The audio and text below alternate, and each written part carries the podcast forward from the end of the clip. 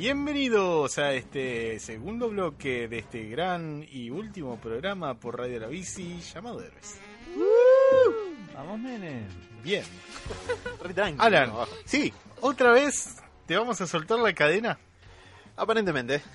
porque a pesar de que no, no anunciamos otra cosa de que nos íbamos de esta plataforma y vamos a hacer de mases, eh, hoy vamos a cerrar el ciclo con más cositas locas sobre nuestro batiamigo, cosa, palabra que no te gusta. Sí, es verdad, pero vos, vos lo usás. Vos sos el que la usa ahora que lo pienso. ¿Te gusta que lo use yo? ¿No? No voy a contestarle jamás que sí. Lo- lo- es, una- es muy interesante la palabra Bati amigo, porque que le diga él está todo bien, pero si Batman dice Bati amigo, es mucho más turbio. Sí, Mal. definitivamente. Pero bueno, en definitiva, vamos a hacer una segunda tanda de locuras, eh, nove- novedades. No sé si tenés alguna Curiosidades. cosa haya salido Jocosidades. últimamente, pero jocosidades sobre Batman Ah, y probablemente un momento divertido entre nosotros por Dios. y para el público.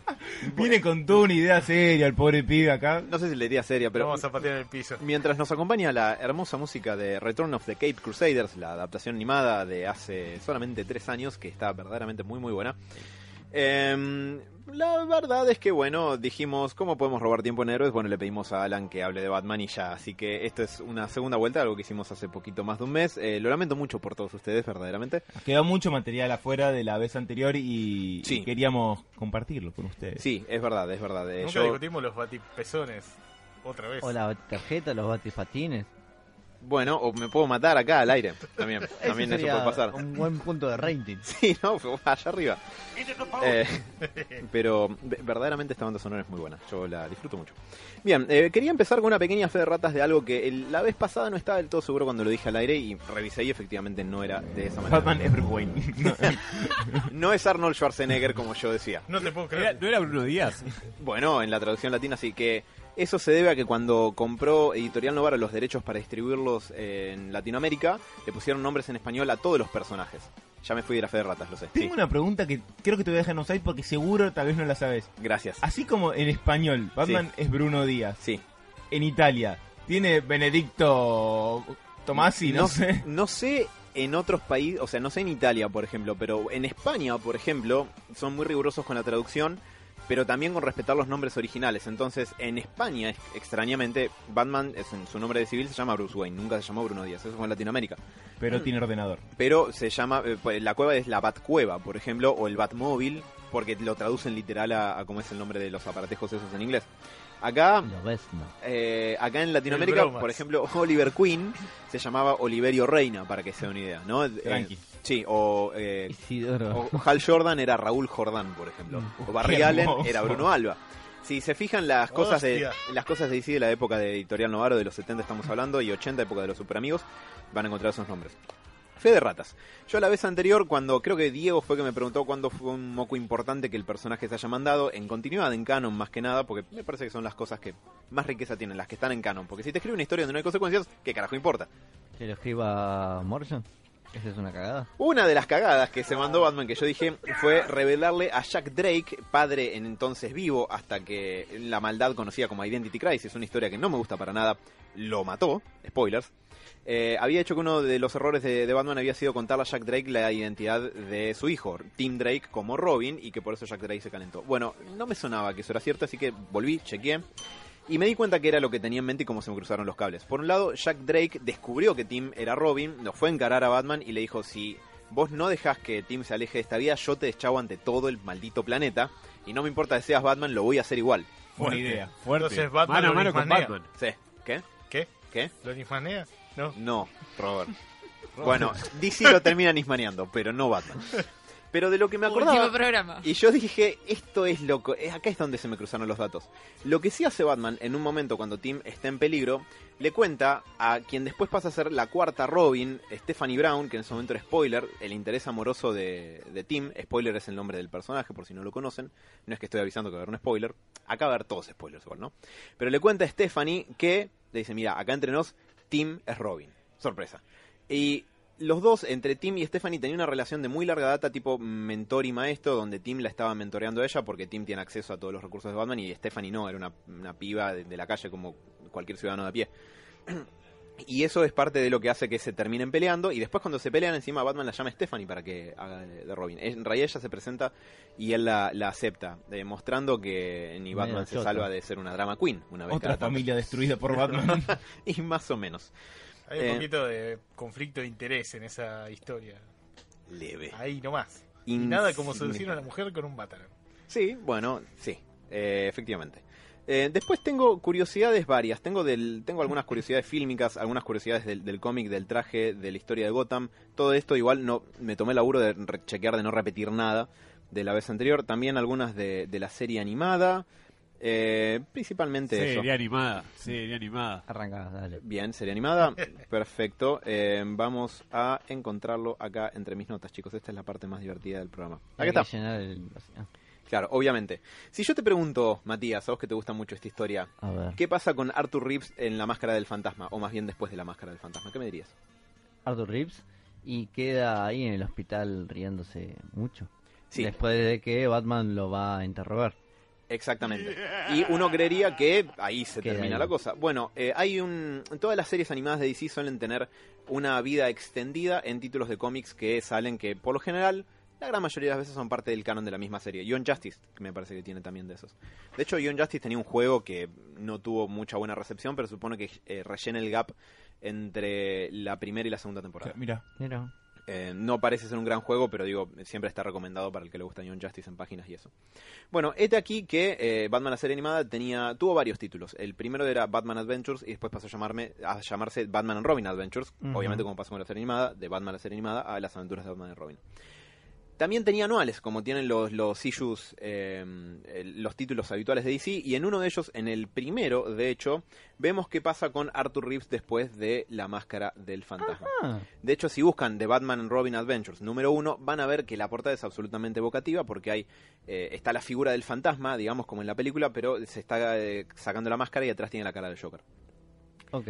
Eh, sin spoilear nada, voy a decir que es un, un pequeño epílogo al personaje y algunas cuestiones que, que- que no es que quedaron sueltas, pero todo. bueno, básicamente Arthur Reeves, eh, spoilers para ese issue si no lo quieren, si no quieren saber lo que pasa, huyan, léanlo y vuelvan. Eh, Arthur Reeves no queda bien después de- del efecto de la toxina del Joker, o sea, lo que nos olvidamos es que la toxina del Joker es una neurotoxina, es como el, el sarín. Entonces, no es que se te va después de un rato como una gripe, y queda medio tocado y queda con el rostro medio desfigurado, y se entera después de un tiempo que Andrea Beaumont sigue con vida. y se que, transforma en la reta. Exacto, se transforma en Rodríguez Larreta y le hace un montón de veredas a su alrededor, impidiéndole escapar eternamente. ¿Lo salvó? Me temo que no. Eh, no, bueno, eh, básicamente para no expandir mucho en eso, se termina enfrentando justamente por eso. Pero es un pequeño, interesante epílogo, pues está escrito por Paul Dini, el issue. Mu- Ah, bien. Sí, no es nada descollante, pero es interesante si te gustó la máscara del fantasma para seguir leyéndolo. Eh, por otro lado, también, eh, Diego, ¿te acordás que a vos te había gustado mucho World Finest? Creo que es lo mejor que vi. Posta. bueno, bien, sí. me encanta que digas eso. Tiene que hacer- alguien tiene que hacer algo en live action con eso, por favor. ¿Por qué no Igual, adaptarlo mismo directo? guion, mismo guion, así, Claro. listo. Le pones personas arriba, ya, Ya está, está, sí, por es todo. Bueno, en realidad el primer ensayo para lo que fue World Finest, en un momento en el que Superman la serie animada todavía no existía, fue en los cómics también, fue en un issue de que en el issue 25, que es una suerte de siempre de issue medio aniversario, en los cómics cuando llega a números que son múltiplos de, de 25, de 50, de 100, 25. exactamente. Em, y es el primer encuentro entre el Batman y Superman de esa continuidad. Lo interesante es que Superman, en esa etapa, como el, el cómic es del 93, Superman está recién vuelto de la muerte en la continuidad principal. Entonces, el Superman que Batman se encuentra en, en el Batman Adventures 25 tiene el mullet, el pelo largo hasta los hombros, igual que el Superman de, de ese momento. Buenísimo. Está bueno, tiene lindos momentos, está copado, pero eh, después quedó fuera de continuidad cuando apareció Wolf Finest, porque ya estaba la, eh, Superman la serie animada, y utilizaron mucho Superman la serie animada como una plataforma para ir presentando el resto del DC Universe. Ahí aparecen Green Lantern, Flash y todo lo que después, Darkseid, también Aquaman y todo lo que después culmina en JLU. Pero recomiendo mucho que, que lo lean si, si tienen la chance porque verdaderamente garpa bastante. Eh, también, por otro lado, hay un pequeño bache, símil, pero no tan grande como el de Young Justice, entre Batman la serie animada y las nuevas aventuras de Batman, que es cuando aparece Tim Drake de golpe, eh, Dick ya es Nightwing, eh, Batgirl ya es más parte de la Bat Family y todos están dibujados con menos líneas que antes porque rediseñaron todos los personajes. Gracias a un poquito a la serie de Superman, justamente. Claro, Que tenían Tenía que reacomodar a esa continuidad. y como emparejar y, y, mm, estilizar todos los diseños para que sean más eh, uniformados. Eh, más uniformes, perdón. Eso, uniformado sería muy diferente. La cuestión es que hay una mini de cuatro números que se llama eh, Los años perdidos de los Dier que te cuenta principalmente cómo fue el entrenamiento, o más bien qué pasó en, en esos años, pero principalmente con Dick Grayson y por qué terminó convirtiéndose en Nightwing. ¿No hay un capítulo de eso un poquito? De cómo Robin, eh, Dick deja de ser Robin. Sí, pero eso te cuenta cómo se pelean, pero esto te cuenta lo que pasa exactamente después de eso. Ah, ok. Este, eh, rellena esos que son dos o tres años más o menos. Te muestra que en realidad Bruce estuvo entrenando a Tim como dos años antes de dejarlo operar como Robin. Ah, Jason nunca exi- existió. En esta continuidad nunca existió, igual a Tim le fue bastante mal. Sí. Eh, y por otro lado, te muestran para la gente que quizás es medio detractor de, hay pocos, pero hay de, de Dick Grayson o de Nightwing o del personaje de Robin. El entrenamiento que Dick va y, y puede complementar a lo largo de todo el mundo está muy a la par de- del de Batman. Eh, incluso en lo que es materia de ninjitsu y desaparecer y esto y lo otro. Eh, ¿Estamos hablando de Dick o Tim? Dick, Dick Grayson. Ah. Tim queda en Gotham entrenando con, con ah, Bruce. ok, ok. Eh, dato de color, entrena en Brasil, en el lugar donde más aprende Brasil. a desaparecer como un campeón, Dick, es justamente en Brasil. ¿Quién lo hubiera dicho? Acá tendría que haber venido. Tal cual, a andar por. Puerta Pacha a las 3 de la mañana, ahí tenés que desaparecer o... Exacto. ¿Qué? No, sí, sí, sí, por favor. que El único que entendió esta referencia oscura fui yo. Ok. Seguí, seguí, seguí, Yo- seguí. no era una No, referencia. no, yo lo No, entendí, pi- es no, no, no lo pienses. Bueno, yo tampoco, así que no voy a ver que me lo expliquen. Acá, acá aprendió Robin, No, dijiste. no, no, no. Alejado del micrófono. Eh, por otro lado... eh, El peor programa. El peor sí, programa. Sí, básicamente. Eh, por lo general, cuando la gente piensa en personajes que dieron el salto de la serie animada a lo que es el com- a lo que es sí el, el cómic mainstream o lo que es alguna adaptación, por lo general se piensa en Harley. Lejos está de, de ser así en, en este caso, no solamente porque después pasa con Mercy Graves en Superman o pasa con eh, Livewire también de Superman la serie animada, ambas son creaciones de ahí. Montoya. Eh, exactamente, y pasa con Terry Navarro. McGuinness también, eh, el mono Navarro Montoya. No, eh, René Montoya, el oficial René Montoya, también es una creación de Batman la serie animada y logra eh, hacer el salto al cómic antes que Harley. Harley hace el salto en un eh, número unitario del 99, eh, en plena continuidad ahí de, No Man's Land, de Tierra de Nadie. y ahí se incorpora la continuidad principal, pero René Montoya ya había entrado unos dos o tres años antes y, eh, bueno, hay un villano bastante menor que se llama Lock Up, que quiere decir eh, como encierro o cerrojo le pusieron acá, que es básicamente Babi Chocopar con esteroides. Y, bueno, también logró Lyle Bolton, me parece que era. No, Bolton se, apellida- se apellidaba seguro. Pero bueno, también logró hacer el, el salto a los cómics en- antes, que, antes que Harley incluso. Y este dato, a vos Sebas que te gustan las cosas randomescas y bizarronas, te va a gustar porque otro personaje que también pudo saltar es el rey de los condimentos. Me encanta. Cuyo nombre civil es Mitchell Mayo, como mayo, como Mayonesa. mayonesa. Eh, en la serie, eh, es una creación de Paul Dini y Bruce Timm. Estaban al pedo un día, es- probablemente con algún... eh, Guerra de salsa de tomate. Comiendo milanesa, esto le falta. En el. McDonald's, aplastando con, con- condimento. con un panchito diciendo, che, acá puede haber un personaje. Eh, pero ¿Te, te tiro un dato? En, No. en Just Justice, temporada 3, hace una referencia. no, al No rey de los condimentos creer. me vuelvo loco. Eh, sí, en, en la serie animada es solamente un personaje que es, es un gag cortito. eh, hay un- una serie de comediantes que se están volviendo villanos y nadie entiende bien por qué. Y este tipo era un comediante de stand-up que de golpe aparece vestido como el rey de los condimentos. Deja de decirle a Diego que suba mayonesa, Matías. Ser lleno de maldad. ¿Te puedo pedir la acerejé de las ketchup? No. Oh, ¡No la podés! ¡No podés! Bueno, quizás sí puedes. Eh, la vez pasada les había comentado que eh, antes de Mark Hamill, Tim Curry, que venía de hacer It, justamente iba a ser la voz del Joker. Esto es un día, un día, un día lleno de condimentos.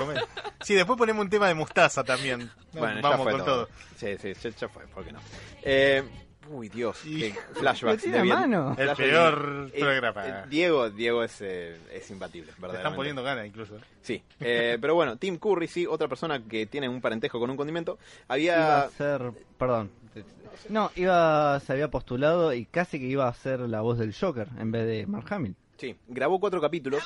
Eh, supuestamente él después tuvo bronquitis y por eso no pudo seguir grabando y lo reemplazó Mark Hamill. Pero eh, lo que me olvidé de mencionar la vez pasada es que en el capítulo Sea un payaso vía clown, en el que el Joker se hace pasar por Jekyll el bromista para secuestrar al hijo del alcalde Hamilton Hill y lo lleva a un parque de diversiones, en una parte eh, el hijo del, del alcalde empuja una especie de, de muñecos de esos de payaso que le puedes pegar y siempre queda en el lugar.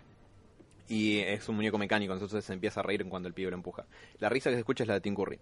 Es el único lugar en toda la serie animada donde está utilizada esa pista de grabación. Eh, y hablando de cosas... sí. Perdón, recomiendo el disco que tiene Tim Curry que, de blues que es increíble. Random. ¿Qué? Último programa. A todo esto, Peter Dinklage tenía una banda de punk. Bueno, y Joaquín Phoenix hizo de rapero un año entero. Ya que estamos, ¿no? Digo, ¿por qué no? Hay que informar a la gente. Tiene un disco de blues. Sí, y es excelente. Bruce Willis también. Bruce Willis Bruce tiene un disco Willis. de blues. Sonó Bruce en Héroes. sí, Bruce Willis, sí. Sonó en héroes. El, eh, Bruce, Bruce Willis cantando Blues Willis debería Blues haber sido Willis. su nombre artístico. Bueno, ¿No? ya que estamos hablando de cómic, también vuelve My Chemical Romance, no sé. das- Déjalo a Gerard Way que escriba mejor antes que grabar música. Muchas gracias. Eh, otra cosa que me olvidé de comentar la vez pasada es que en este eh, Lost Episode, en este episodio perdido que se llama de Batman la serie animada, que son las, las cutscenes para el juego de Sega CD, cuando Batman se sube al Batimóvil y está activando los controles, hay un botón grande que dice Batteries to Power, Turbines to Speed, que son las frases que usaba el Batman 360 Ah. cuando prendía el Batimóvil. Eh, baterías, eh, turbinas a velocidad, baterías conectadas. Eh, y por otro lado, Kevin Conroy estuvo, no es que estuvo cerca de no ser Batman, la verdad es que eso sería mentir, pero al principio su única familiaridad con Batman era de la serie de los 60 y ha habido a probar para ser la voz de Harvey Bullock. Ah, de Bullock. Yo tenía entendido que iba a ser de Gordon. Eh, tengo entendido que fue para probar para la voz de, de Harvey Bullock y cuando lo escucharon dijeron, ¿sabes que justo nos está faltando un Batman? Pasa por acá. Pequeño detalle, no sé si lo dijiste en el programa anterior, perdón. Yo no lo escuché. Pero justo había faltado, perdón. Pero medio que gracias a Conroy, a partir de ahí empezaron a, eh, a- empezaron a utilizar este este gag o este truco de que Bruce Wayne tenga una voz y Batman otra. Sí, eh, medio que es un invento de él. Michael Keaton hablaba con dos voces levemente diferentes, pero no tanto. Era más un susurro, más que modificar un poquito el timbre de voz. Y Kevin Conroy lo que hace es directamente hablar con dos voces diferentes sin recurrir a la cosa Christian Bale o, o a lo que hacía Keaton. que más gutural o susurro. Eh, Mm. Directamente bajaba el registro. Eh, de hecho, hay un, el primer capítulo que se llama On Leather Wings, en alas de piel, eh, se ve clarito porque está tomando una llamada. Ah, ¿cómo le va, doctor Fulano Sarasa? Y cuando cuelga dice, eso que me dijo es falso. La- y, y cambia el registro totalmente, está muy bueno. Dato de color, Batman tiene una tercera voz que es gangosa, pero la usa muy poco. Oh, la- Pero tiene que, eh, tiene que estar preparado para todo. Sí, Robert. cuando se disfraza de un NN por ahí. Disculpe, señor. Claro, Eh, hola, ¿yo qué? Sí, también habla en jeringoso. Bueno, eh, Obvio. En guaraní. También. ¿Te pensás que no debe saber guaraní? Batman sabe guaraní, Obvio obvio que guaraní. sabe Por supuesto. De seguro que cuando anduvo entrenando con alguna tribu acá Con en el el, gaucho. litoral. Sí, bueno, en el gaucho, el gaucho le debe haber enseñado guaraní. Igual el gaucho es de una continuidad donde Argentina aparece en México en el siglo XIX, así que no sé cuántos guaraníes hay ahí. Porque ese es un cómic de mierda. Eh, al- bueno, más del gaucho. mm, si, si querés te puedo hablar brevemente. Curiosidad del gaucho quiero saber ahora. Eh, es Toma un- Quilmes. Sí, Para eh, la gente que no sabe quién es el gaucho. porque hemos jodido mucho con el gaucho acá. En los 50, cuando los cómics eran objetivamente malos, eh, motivo que no detuvo a otros escritores para que recuperen cosas de esa época y las usen en, el contexto más contemporáneo. Eh, producto de la censura que ya hemos hablado muchas veces, la Comic Code Authority, Seducción del Inocente de Frederick Wertham y todas esas cuestiones, se tenían que apuntar a historias más bien naif. Entonces, por lo general, había personajes que se encontraban con versiones similares o parecidas de sí mismos, de otras tierras, de dimensiones alternativas, que era una cruza de ellos y alguien más, etcétera. Eh, una de esas versiones eran eh, los Batman de todos los países de Batman of All Nation, que había un estereotipo racial insultante por cada región del mundo, básicamente. Eh, estaba el Man of Bats, que era eh, el aborigen norteamericano. Había- me los estoy confundiendo con las versiones modernas, porque no sé si Knight y Squire, Caballero y Escudero, que eran obviamente de Gran Bretaña, ya estaban en la, en la Silver Age. Había también... eh, había- oh, se me escapa el nombre. ¿Historiador español? No tengo Estoy inventando, ¿eh? El Ah, mono de Brasil. No, Wow. no, no. Penal. Pero Oh, ah, eh. estaba pensando que había uno en Saludos Japón. al hijo de Bolsonaro. Había, ok, válido. Había uno que, Chupa tu macaco. Una delicia. ok, había uno en Japón que tenía pinta medio de anime de esa época con casquito redondeado estilo. Mínimamente tiene que usar katana. ¿Puedo preguntar No. que el de México Ah. podría tener un ponchito en todo caso y unos bigotes? Podría, seguro. Ya que estamos hablando de estereotipos Sombrero. racistas. Sí, no veo por qué no. Iba a decir un chiste más heavy. pero- La verdad es un. Pusieron no. directamente a Chapulín. Ya está, no Ibas a decirle espaldas mojadas, ¿no? Sí. Ok. Ah, Gracias por aclararlo a ambos. Tiene una capa mojada. Claro, debe ser eso. Eh, El peor programa de héroes. No te preocupes, no- ya no es necesario aclararlo. yo creo que sí. Así a mí me deja más tranquilo. No, bueno, la verdad hay muchos que no me los acuerdo verdaderamente porque es una etapa de Batman que no me gusta y que no vuelvo a revisitar seguida. Pero no puedo olvidar el que era de Argentina, que es El Gaucho. El Gaucho es un multimillonario estanciero eh, que básicamente lo que hace... Sí, lo que hace es vestirse de gaucho. Ahora, esta idea quedó muy atrás en, en los 50, en la Silver Age, y eh, Grant Morrison, que cuando tomó el título en el 2006 empezó, empezó a retomar un montón de cuestiones de la Silver Age. Pues, Su idea era que todo lo que había pasado en los cómics de Batman desde el, el Detective Comics 27 hasta el día de la fecha tenía que ser canon de alguna manera, porque no, no le parecía esto de tirar historias por la borda porque no encajaban con el canon actual. Te encantó. Entonces, no, lo odio. Entonces, lo que postulaba Morrison, o sea, en su mente cuando él escribía, dice que para el Batman habrá empezado a operar más o menos como a los 20 años. Hay una primera etapa Grim and Gritty, estilo New 1, todo eso, y después viene toda la parte más de la Silver Age, con, donde están todas esas historias y ten- donde esas justamente esas cuestiones tendrían lugar. Y después entra como lenta y surrepticiamente la etapa más moderna del, del post-crisis para acá. Y eh, en ese punto, cuando él estaba yendo rumbo a, a una historia que llamaba Batman Rip, Batman Rest in Peace, Mm. eh, donde, bueno, suponía que medio que iba a morir, pero en realidad no, obviamente. Eh, eh, aparece previo a esto, de, eh, previo a esta cuestión de como de ir seteando esos elementos, están los Batman de todas las naciones, también llamados como el Club de Héroes. eh, y se juntaban en una isla una vez por año, cada tanto, como a chequear notas de cómo cada cual iba combatiendo contra el crimen en su región del mundo. Tristemente estamos hablando del sketch de Cha Cha Cha o Batman Inc. Claro. Bueno, Batman Inc. vino después, pero es, es, esto es la semilla para eso. Alfredo Eh. Casero descorchando, dije- gritando Vía Perón también. todo. ¿Qué, qué época, ¿no? Donde Alfredo Casero gritaba Viva Perón. Que un universo alternativo. Tierra 3, que fue borrada por el antimonitor, es eso. Eh, la cuestión es que eh, se juntaban en una isla y eh, una vez al año, y en, esta ocasión en particular, ha- hay una especie de murder mystery alrededor de todos esos personajes, donde por parte de los pocos que sobreviven es el gaucho. Lo cual lo deja, eh, sí, era como, para Morrison era de los más grosos, no me preguntes por qué. Eh, Y mamá, la y Hacía buenos, hacía buenos asados. seguramente, y si no, es su nombre. Era Eh, necesario. Bailaba cuarteto, tenía dos copas mundiales, ¿qué crees, papá? Eh, claro, O, o le llevaba la falopa. también. Em, Yo soy Diego Armando Maradona. todo esto era el seteo Era de identidad secreta. Mira, se lo hubiera notado, me parece. Estaba, el gaucho está demasiado lúcido. Eh, escúchame, Joker. Eh, Eh, el gaucho queda vivo y eventualmente cuando Batman decide que ya es eh, momento de pasar una escala global eh, y forma Batman Incorporated, el gaucho es un jugador fundamental de, de esa etapa y por eso eh, viene a Argentina. Creo que es en el issue número 6 del título Batman Inc., que fue un ongoing que duró 20, 25 issues, eh, antes de que el New 52 arrase con todo. Eh, eh, Batman viene a Argentina durante dos números, pero ¿qué pasa? Llega y... Le chorean en la billetera. No, porque llega como a México del siglo XIX, todo es estancias y desierto. Y yo sé ¿Está que Argentina. zorro? No, pero parece, parece que está en un Ah. set del zorro. Yo sé que Argentina tiene estancias y desiertos, no es que pido que aterrice el 9 de julio y Corrientes. Se dice que vino a Capital Federal. Sí, una parte, no sé si no anda por la- el barrio de La Boca. Eh, Batman no es el único que ha pasado por Argentina, no les cuento, me estoy yendo un poco al tacho, pero no importa. Sigue Eh, siendo eh, curiosidades, curiosidades. sí. Batman. Pero llega y baila con una mina vestida como de, de bailarina española de, la época de la colonia, un baile que se llama el tango de la muerte. Y a mí me parece una pelotudez tan a pedal eso que... ¿Por qué siempre es eso? Porque lo- la muerte. ¿Sabes qué es lo peor? Morrison es escocés. Ni siquiera es que es norteamericano que los podemos ayudar de que no conocen el planeta y no saben que tienen a 20 metros. Y que dicen, bueno, esto es Latinoamérica, es todo lo mismo. No, se supone que es un tipo un poco más culto. Pero bueno, en fin. Drogado, Alan, drogado. También, eh, hay un. En el issue este, en el momento donde está en, en la boca, está con, con el gaucho y están mostrándote como un, un callejón medio desde abajo y hay una. No sé si es una lata o una botella de cerveza Quilmes, claramente visible. Eh, en el piso. Así que sí, y de hecho. ¿Cómo el- hizo esa mierda antes, no? Fernet Capri, Quilmes, vamos. Eh, ah, no. Capri no, era... Fernet Branca. Branca. Sí, el que toma Alfred en, en Italia. Eh, dato de color, en, están hablando en, de, de todo un poco.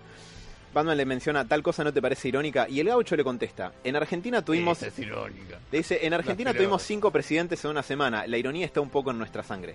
Eran cuatro presidentes, pero no importa. Pero le mencionó un poco de la crisis del 2001. Detalle. Que no entiendo cómo el tipo que hizo el tango de la muerte metió en la misma historia este otro dato que es Algo- más... Claro. Algo Le más eh, real. Y yo, ¿trajiste dólares? Amigos, tenés dólares. Cambio, cambio, cambio. Eh, Batman no es el único personaje que ha estado en Argentina. En el run de Mark Wade, si no me falla la memoria, Flash eh, viene, o Ali, eh, el Flash bueno, viene para acá, para Argentina, y pelea. No, es cuando se encuentra con Super Malón. Sí, Sí, eh, una suerte de Liga de la Justicia basada en mitos eh, eh, de pueblos originarios acá, donde hay un personaje... Sí, más o menos. Eh, el Batman de, de ese del Superman que vendría a ser como la Liga de la Justicia, pero aborigen argentina. No como lo nefasto de Kryptonita. No, Cachirú, el, el amigo Exact- del pueblo. Exactamente, el Batman de, de esa versión se llama Cachirú y está basado en un pájaro del mismo nombre. Sí. Eh, y por otro lado, con la que me estoy confundiendo también, que estuvo por acá y que está dibujada volando, porque en ese momento volaba por sobre los eh, andenes de hangares de retiro, es Wonder Woman, a mediados de los 90 también. Y la bajaron a piedrazo. Y probablemente, sí, Le afanaron el avión al- invisible. algún miembro del Menemato la afanó y le, le hizo algo por el estilo, porque estamos hablando de mediados de los 90. Privatizaron el avión. Seguro, está en la Rosadita ahora, en La Rioja, el avión de Wonder Woman. Eh, hablando de Batman y cosas argentinas, eh, el famoso issue, va, en realidad hay una viñeta que todo el mundo... Ah, eh, del mate. Exactamente, que mucha gente envía por ahí. De hecho, en el día del mate me la mandaron por distintos contactos. Eh, que Alfred le, le está trayendo el, a, a Bruce en la cueva, le dice su, su yerba mate, señor. Batman le dice muchas gracias, Alfred. Es una viñeta sola, no pasa más allá de eso, pero está en el, si le- les interesa leer el issue, está en el Detective Comics número 786. Eh, tiene sentido que Batman tome mate porque es una infusión que te mantiene más lúcido y Batman recorrió todo el planeta, aunque seguro que en Argentina le afanaron cuando pasó. Igual Pero- están llevando una tacita, o sea, es un mate cocido tampoco. Yo no sé si no hay como una. Creo una que tenía bombilla, eh, Sí. me parece. Que vos podés decir que es el mango de una cucharita, yo te puedo decir que es una bombilla. Andá es como la alegoría de un la mate, caverna. boludo, de medio de Gotham. Pero Alfred, me lo hiciste lavado, la puta madre inglés de mierda. agua! Dije, ¡Devolvé las. Malvinas! Dije, Margo. No este Alfred, el agua tiene que estar 80 grados. Ah, en fin, bueno, eh, no tengo más curiosidades de Batman y Argentina, extrañamente. Va, sí, que Adam West vino acá, esto se me acaba de ocurrir, no la tenía notada. Pero en los 90 se hacían unas convenciones protocomicon, va, a ver, Ah, más similares a... fan... Fandavaires, eh, más similares a lo que es la Comic Con de Estados Unidos, muy distantes a, a lo que fueron las Comic Con de acá, quizás hoy en día se parezcan un poco más, pero 90, dólar uno a uno, eh, los eh, escritores de afuera estaban más accesibles y no eran tanto como las superestrellas de rock eran hoy en día. Entre esas personas Gaiman. vino Neil Gaiman, vino Sí. Denny O'Neill también, eh, Wow. y en su momento lo trajeron a Adam West. Eh, Adam West lo, lo comenta esto como un poco una seña de que, o sea, cuando él vino a Argentina y vio lo popular que era la serie, recuerden que en los 80 y 90 se repetía mucho acá en la serie, eh, acá en la Argentina esa serie, Llegó tarde también acá. sí, igual que muchas cosas, eh, llegó con delay. Y además acá la Batimanía del 89 pegó bastante, sumado a las repeticiones de la serie de los 60, eh, fue bastante presente Batman en, en la cultura pop acá. Y eh, Adam West, al ver como el recibimiento que tuvo de la gente, como se dio cuenta que había una buena parte del público que, que no lo había olvidado y Acá hay guita. bueno, un poco sí, seguro. Pero por otro lado, eh, siempre lo menciona como de los primeras, las primeras señales que tuvo de que no era un tipo olvidado por la industria del Ah. espectáculo, cosa que Muy después, sí, que después por suerte pudo tener tu- un enorme revival. Eh, piensen que volvió a interpretar a Batman técnicamente tres veces más. Uno en una película live action que se llama eh, las eh, Regreso a la Baticueva, las desventuras de Burt y Ward. Ah, que es bastante extraña. La vi, Sí. muy rara. Es muy extraña. eh, eh, es Adam West y Burt Ward en realidad no está haciendo de Batman ahí ahora que lo pienso, pero bueno. Eh, buscando un batimol de la serie que se afanaron, es una comedia medio extraña. eh, y después en las Es dos películas animadas. Sí. Eh, y después en las dos películas animadas, Re- Return of the Cape Crusaders y Batman vs. Dos Caras, donde él puso la voz. Como Batman, pero también participó en la serie animada de Batman en los 90. No solamente en esa, en Batman la serie animada, que no sé si lo nombré, pero es un dato De Craig bastante vox- exactamente. Vox Populi, hay un capítulo que para mí es top 10 Mm. fácil de la serie, que se llama eh, Beware the Grey Ghost, cuidado con el fantasma gris, donde eh, hay una serie de crímenes en Gotham eh, perpetrados muy a la manera de una vieja serie live action que Bruce Wayne veía de chico, eh, que se llamaba El Fantasma Gris. El Fantasma Gris era como eh, The Shadow o Esos personajes pulp de la época. Tal cual, exactamente. Con los lentecitos redondos, sombrero, viste una bufanda, eh, una estética muy de personaje pulp de los 30. Eh, ¿Y qué pasa? Eh, era un tipo al cual el momento de fama le había pasado, no tenía cómo pagar el alquiler, etcétera, etcétera, un actor medio en, en desgracia. Y la voz de ese personaje la pone Adam West. Y convengamos que ese capítulo lo escribió Bruce Timm. Y un Un poquito... autorreferente, ¿no? Exactamente. Eh, prácticamente es una dedicatoria a Adam West. Sí, eh, de hecho, el- Está hecho, pensado para, para él. Sí, eh, absolutamente. De hecho, para mí debe haber sido medio duro porque en un momento Simon Trent, quien es la identidad civil de- del actor que hace el fantasma gris, está medio como eh, medio venido abajo, deprimido porque nadie lo recuerda y, y- y es bastante emocionalmente duro, o si uno piensa, ¿no? Como en Mm. los cánones de, de la serie. Hay un lindo detalle que eh, tanto Batman como Bruce Wayne después le dicen por separado.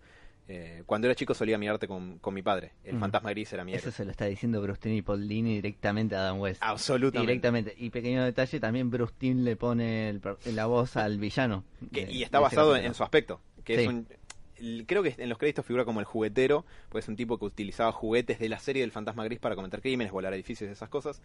Pero está basado en él. Mm. Y eh, esta debe ser una versión caricaturesca, porque es un forro el pibe todo el tiempo. Eh, pero Adam West no solamente le puso la voz a un Ah, personaje. de Killing perdón. Sí, es verdad. bueno, no todos pueden ser éxitos. Y Batman y Harley Quinn. Eh, pero después le puso la voz a ot- otro personaje de una serie animada que duró cuatro temporadas que se llama The Batman, a secas, que es del 2004. No está particularmente bien recordada, a no ser que la hayas visto de chico, porque la hizo el mismo estudio que hacía la serie animada de Jackie Chan, entonces es como raro. ¿No es el, el mismo estudio de- que hizo la serie de Green Lantern? En- la Green Lantern era de Bruce Timm, ¿eh? O de ese mismo est- estilo. Quijadas cuadradas, la de animación 3D. Sí. Sí, no, esto es, es- cuando ves los diseños te das cuenta que va, va por otro palo. Ah, ok. Pero el alcalde de Gotham, Marion Grange, eh, te- no, perdón, el alcalde Grange eh, tenía la voz de eh, Adam West también. Y se llamaba Grange porque en los cómics, cuando estaban bien editados y la continuidad era ordenada y estaba buena de leer y de seguir, eh, podías seguir quién era el intendente de Gotham, porque iban cambiando, había elecciones en el medio, vos veías como, o sea, era todo un mundillo muy bien establecido. Y al alcalde Kroll, que es el que está durante la etapa post-crisis, de hecho Batman le salva las papas en Nightfall y casi se muere por eso, es parte de lo que lo desgasta hasta que le rompe la espalda. El alcalde Kroll pierde las elecciones, eh, no sé si no queda un poco con estrés postraumático de todas las cosas que le pasaron siendo alcalde de Gotham, y gana una alcaldesa que se llama Marion Grange, entonces por eso toman el nombre. De hecho, en esa serie había un guiño, ya que estoy desvariando, al- en The Batman había un guiño al Dark Knight Returns también, porque había una detective que se llamaba Ellen Sheen, que es como la detective Ellen Sheen del, del Dark Knight Returns, que es la que sucede a Gordon como comisionada de Gotham en Dark Knight Returns. Qué lindo. Lindo ese detalle. Sí, Y hablando de guiños, perdón, yo ya me estoy metiendo no, en la venga, lista. venga, porque Pero, se me eh, está pero zafando chaveta. me quedé un poquito con las series animadas. Y hay un capítulo muy particular y que me encanta. eh, no me acuerdo el nombre del capítulo, creo que es La leyenda del caballero de la noche. Que Que los es- pibes cuentan distintas versiones. Exactamente. Sí, Legends of the, of the Dark Knight se llama. Como el título que salía, que empezó a salir en el 89-90. No me parece. acuerdo. Sí, Legends of the Dark Knight fue un título que duró como cientos y pico de issues, que durante los primeros 100 issues era un título comprometido a ser Batman en solitario y contar historias sobre su primer año. Muchos de los mejores relatos de Batman de los 90 están ahí. Gothic, espadas, eh, faces, eh, volador, bueno, volador es medio raro. Pero Shaman, eh, hay muy buenas historias ahí, muy recomendable. No sé si ahora está recopilado en tomos, debería, si no lo está. Eh, hasta que en el número 100, con portada de Alex Ross, eh, incorporan a Robin, mostrándote que ya toda esa primera etapa de Batman en solitario había pasado y ahora ya va a haber más personajes de la Bat Family. Fue reemplazado por Batman Confidential, que puedo decir con total confianza que es una poronga como título. Sí. Eh, Diego, ¿ibas a mencionar algo? Ponerte en un aprieto y, y que un mini top 3 de los de capítulos de la serie animada. Uh, te, puedo hacer top 10 si querés, ¿eh? Así. Bueno, yo te digo El- porque queda, porque queda 15 minutos, por eso. El, mirá, el primero, primerísimo para mí, primer lugar, es uno que no está tan valorado como debería, que se llama I Am the Night. Es un capítulo que es muy parecido a la historia de Officer Down, un cómic que salió años después, en el 2004 o 3, por ahí cerca de War Games, así que debe ser 2004, en el que básicamente por eh, ir a ponerle flores a la tumba de sus padres, a, eh, Batman va con Leslie al callejón del crimen como todos los años, pero por eso llega tarde un raíz de la cana y le terminan disparando a Gordon y está en peligro de muerte. Y entonces Batman, antes de eso incluso también, eh, se está preguntando todo el capítulo eh, si lo que hace verdaderamente vale la pena, si cambia algo, porque en Gotham venden merchandising con su cara, pero sigue habiendo crimen, entonces claramente no está resultando. Y obviamente el capítulo hace que se encuentre con un transeúnte, un pibe que él lo saca como de la mala vida, medio malandra, y al final del capítulo se lo vuelve a encontrar eh, y le dice, estás como haciendo, metiendo la mano en la lata otra vez, ¿eh? Gil, este, te enseño lo que me enseñó el gaucho, trae y le mete un fracaso. No. Y fin. No, eh, se lo vuelve a encontrar a este pibe y el pibe le dice, no, no, ya, ya me salí de eso. La verdad es que gracias a, a- a mi encuentro con vos eh, sal- dejé de hacer esas cosas y creo que podría decir que salvaste mi vida. Ahora me hice político. Y me voy a postular para las próximas elecciones. Eh, no, bueno, eso le revalida que, que lo que hace vale la pena. Otro fácilmente es Corazón de Hielo, la historia de origen de Mr. Freeze, eh, que la historia que todo el mundo recuerda tiene su origen en ese capítulo de la serie animada. La animación además es excelsa. Y eh, otro que a mí me, me gusta mucho es uno que se llama Cita en el Callejón del Crimen, Appointment in Crime Alley. Ah, te gustan los capítulos bajones, bien. No, Appointment Alley no es ba- Bueno, sí, pero no. Esa- o sea, es bajón, pero termina con un rayito de esperanza. Porque mm, Paul Dini dice que empezó con la idea de cómo es un día en la vida de Batman. Y eso generó un poco eh, la historia de este capítulo. Eh, básicamente, Batman está por ahí deteniendo distintos quilombos que pasan en Gotham como a cada rato, que ah, no puede terminar de ir a un lugar que ya tiene que ir a otro, es como que la quest se le está reactualizando todo el tiempo. Eh, y en el interín, parte de la cosa principal que tiene que ir a, a detener es que un eh, multimillonario garca, eh, rival de empresas Wayne, que se llama Roland Daggett, que está parcialmente adaptado en Dark Rises como. John Daggett, interpretado por Ben Mendelssohn, eh, está queriendo eh, volar a la mierda un barrio de Gotham para construir, qué sé yo, el DOT, no sé, algo así. Estacionamiento. Sí, seguro, algo de... Como de- guerra contra el crimen sí, también. algo, tal cual, algo de Cheto desalmado, también escrito por Paul Dini. Ujú. Eh, y entró en todo eso, ¿qué Ah, pasa? Reutilizar algunas cosas. el barrio que Daggett quiere volar a la mierda es donde está el Crime Alley. En Crime Alley está la clínica de Leslie Tompkins, la figura materna de Bruce. Entonces Leslie termina enreverada en todo esto y termina atada al lado de una bomba y va a volar al recontra carajo. A no ser que Batman obviamente la de- eh, detenga todo esto, cosa que efectivamente ocurre. Y al final tienen un momento también donde van a dejar flores a- al callejón de donde mataron a los Wayne y un momento melanco pero bastante, bastante lindo también. ¿Puedo agregar los dos capítulos del origen de Dos Caras? Sí. Que me eh, parecen dos pedazos de capítulo. son excelentes, me gustan las libertades que se toman con el personaje y yo también agregaría un capítulo que ganó un Emmy, que es eh, Robin's Reckoning parte 1, que te cuenta el origen de Dick Grayson en esta Es continuidad. una especie de año 3. Sí, es muy similar y, tiene dos cositas. Para empezar, es un capítulo que ganó eh, el Emmy a Mejor Programa Animado o Programa Animado Destacado, como era, que Banda de Serie Animada tiene cuatro Emmys.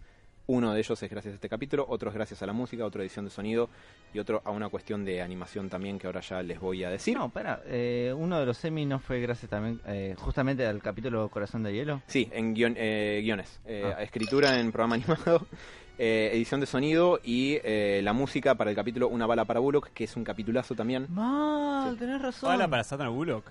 ¿Cómo?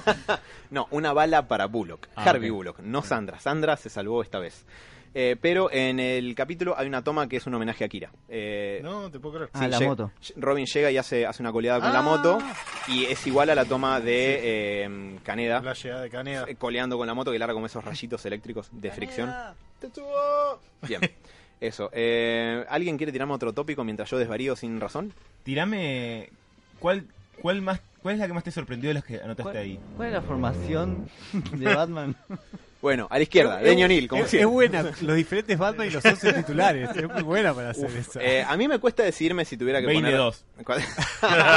Arquero Alfred, para mí. sí, o... Tiene- No, Al- ¿Alfred no grande. tendría que estar en el medio? Eh, o, o DT. DT. DT, DT. ¿Puedo poner a Sí. Plastic Man de arquero o es trampa?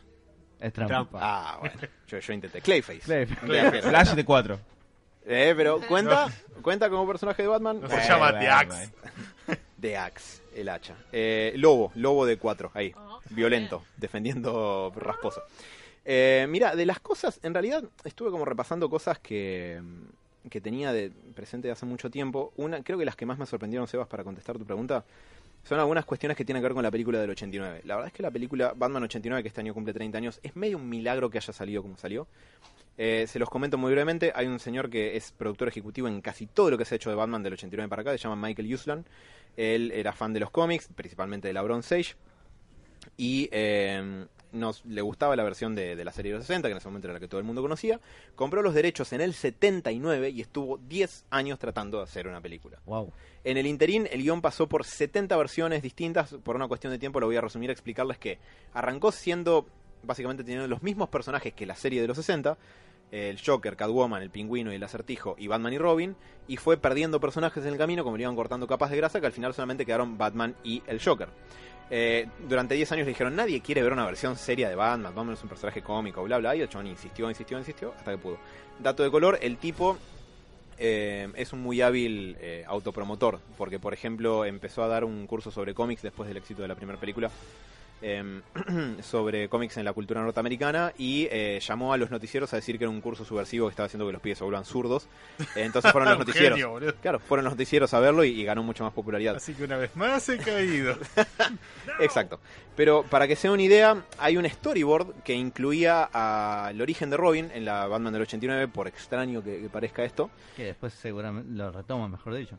Eh, Imagino. Sí, sí, pero a medias. Eh, en esta versión iba a estar incluido una versión bastante estándar de Robin, los Flying Grayson, etcétera, pero creo que los mataba el Joker, si mal no recuerdo.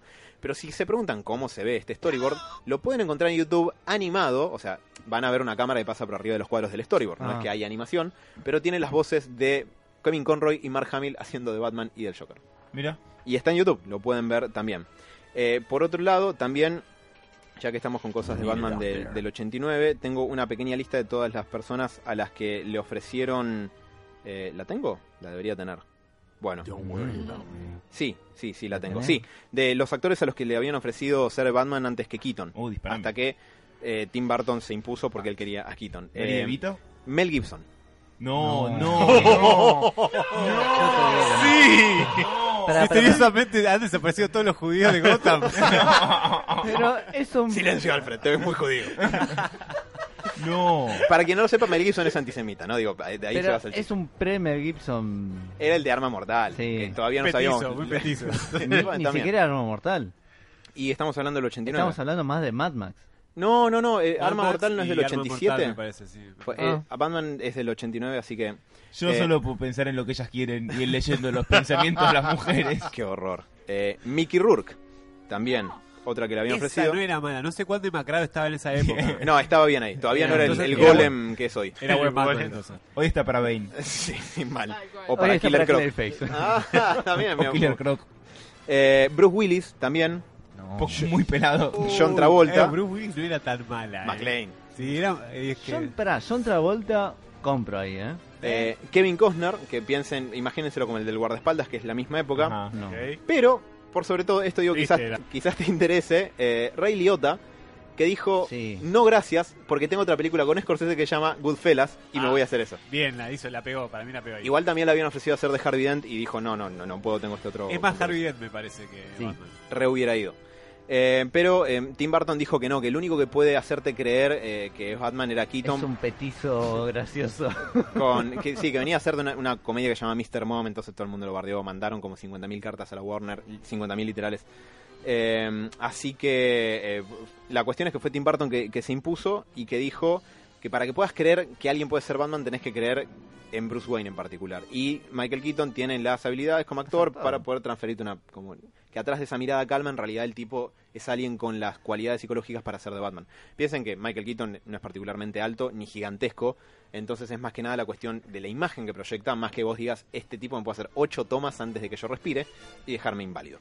Perdón, eh, breve paréntesis y Sí. pequeño rumor. Eh, Aparentemente Warner está empezando en serio esta vez a querer hacer una película de Batman Beyond y para eso reflotan los rumores de Keaton como Batman viejito. Eh, Eh, te, Bruce Wayne viejito. te digo algo, primero Keaton tiene alrededor de 65 años, está en edad ya de acá a 10, 15 años, está en edad para ser de un Bruce Wayne retirado. Lo van a mandar a Argentina a vivir 5 años para que esté suficientemente amargo. Me gusta esa idea, se marine. No, no, se va a morir, boludo. Es verdad. Eh, y por otro lado, eh, también hablando de, de este tipo de cuestiones de casting, eh, la actriz eh, Son Young, a quien quizás recuerden como Rachel en Blade Runner o Mm. la sargento Einhorn en Ace Ventura, Oh. Sí. Eh, iba a ser... Sí, señor. Iba a ser de Vicky Bale en la primer Batman, pero antes de que se filme el primer frame de película, tuvo un accidente de equitación andando a caballo y no pudo hacerlo, había que filmar y la pusieron a Kim Basinger, o Basinger, nunca lo supe pronunciar. Vaya. Bueno, eso. Massinger. Basinger, Z. Mati, Eh, Mati, estás adentro. Tiri, ti, tiri, Bueno, Perdón. Por otro lado, esto, bien, quedó ahí la película, siguió de largo. Después se está filmando Batman Vuelve, Batman Returns, donde iba a estar Catwoman. Y Shang Young dijo, esta es la mía. Así que cuenta la leyenda que se le apareció a Tim Burton en su despacho en el estudio Burbank en la Warner, medio vestida de Catwoman con látigo y todo, para convencerlo de que le dé el papel. Spoilers, no se lo dieron. Lástima. Sí, a- Spoiler, Tim Burton tiene una orden de restricción. más o menos, medio que, que no le gusta. Tim Burton es un tipo muy como eh, medio mm, cohibido, digamos. Entonces que es- esa demostración de, digamos, extroversión no le cayó del todo simpática. A la mujer tampoco le gustó mucho. Eh, seguramente que no. Eh, pero bueno, a ver, eh, me quedan mil cosas más, pero tenemos que ir, eh, tenemos que ir redondeando un poco, Robert. Sí, por favor. Son menos porque Están a punto de desconectar. Bien, perfecto. Literal. Eh, la Ya, verdad, La batería me están sacando. Espero que, que esto los haya entretenido un cacho. Se podrán imaginar No. que no solamente que esto es un tema medio inagotable, sino que me quedaron 70.000 Parte cosas. tres. Ah, eh, sí, yo no, yo, no yo no soy el que quiero tirar de la piola, digamos. Ustedes me dirán. Sí, Yo todavía esto- me quedan un montón de cosas por preguntarte. A ver, Es más, la voy a dejar para una próxima. Quiero saber si hubo cómics en los cuales mataron a Batman, literal, o sea, literalmente escribieron la Contestala muerte de Batman ahora. Y Sí, lo hay. reflotaron después. Eh, No me acuerdo, una vez había leído algo así, un título de un libro o algo, ya las mil vueltas, las mil muertes de Batman. Las mil muertes. Muertes. Eh, te lo respondo muy rápido. Eso es un issue de tres números que salió en los 90, eh, donde morían tipos en Gotham vestidos de Batman. Y lo otro que me preguntaste, la respuesta es sí. Por lo general, siempre que hay una Tierra 2, ya sea la pre-crisis o la post-Flashpoint, el Batman de esa continuidad palma. El de pre-crisis tiene un, eh, un envío hacia el más allá bastante más decoroso, porque es el Batman de la Golden Age, supuestamente el original. Así que bueno, eso, pero te lo puedo investigar más en detalle para la próxima. Tírame una más para irnos con. Tirá la bizarra. El- no, no sé si, si bizarra. Justo acá lo que... Robertiala, Alan. eh. Batman y Lolis. No- Ah, bueno, te- ¡No! ¡La caí! ¡La caí!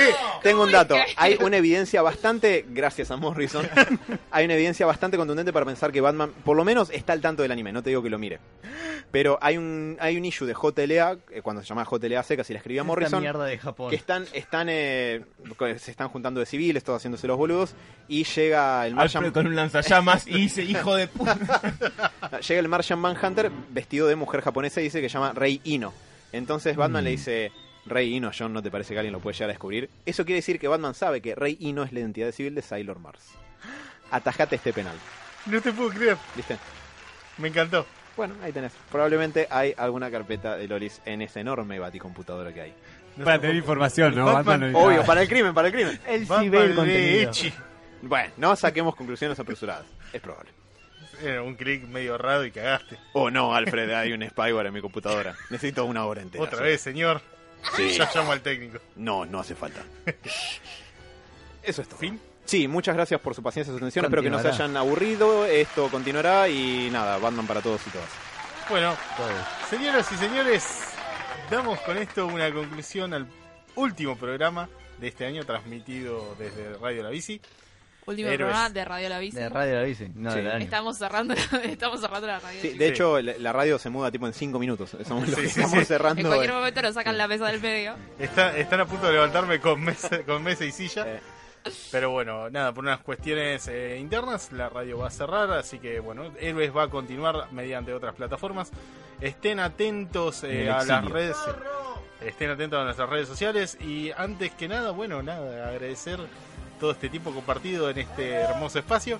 Si no hubiera sido por aquí, no hubiera conocido a Mati, al señor Diego, a Dani, al Gede.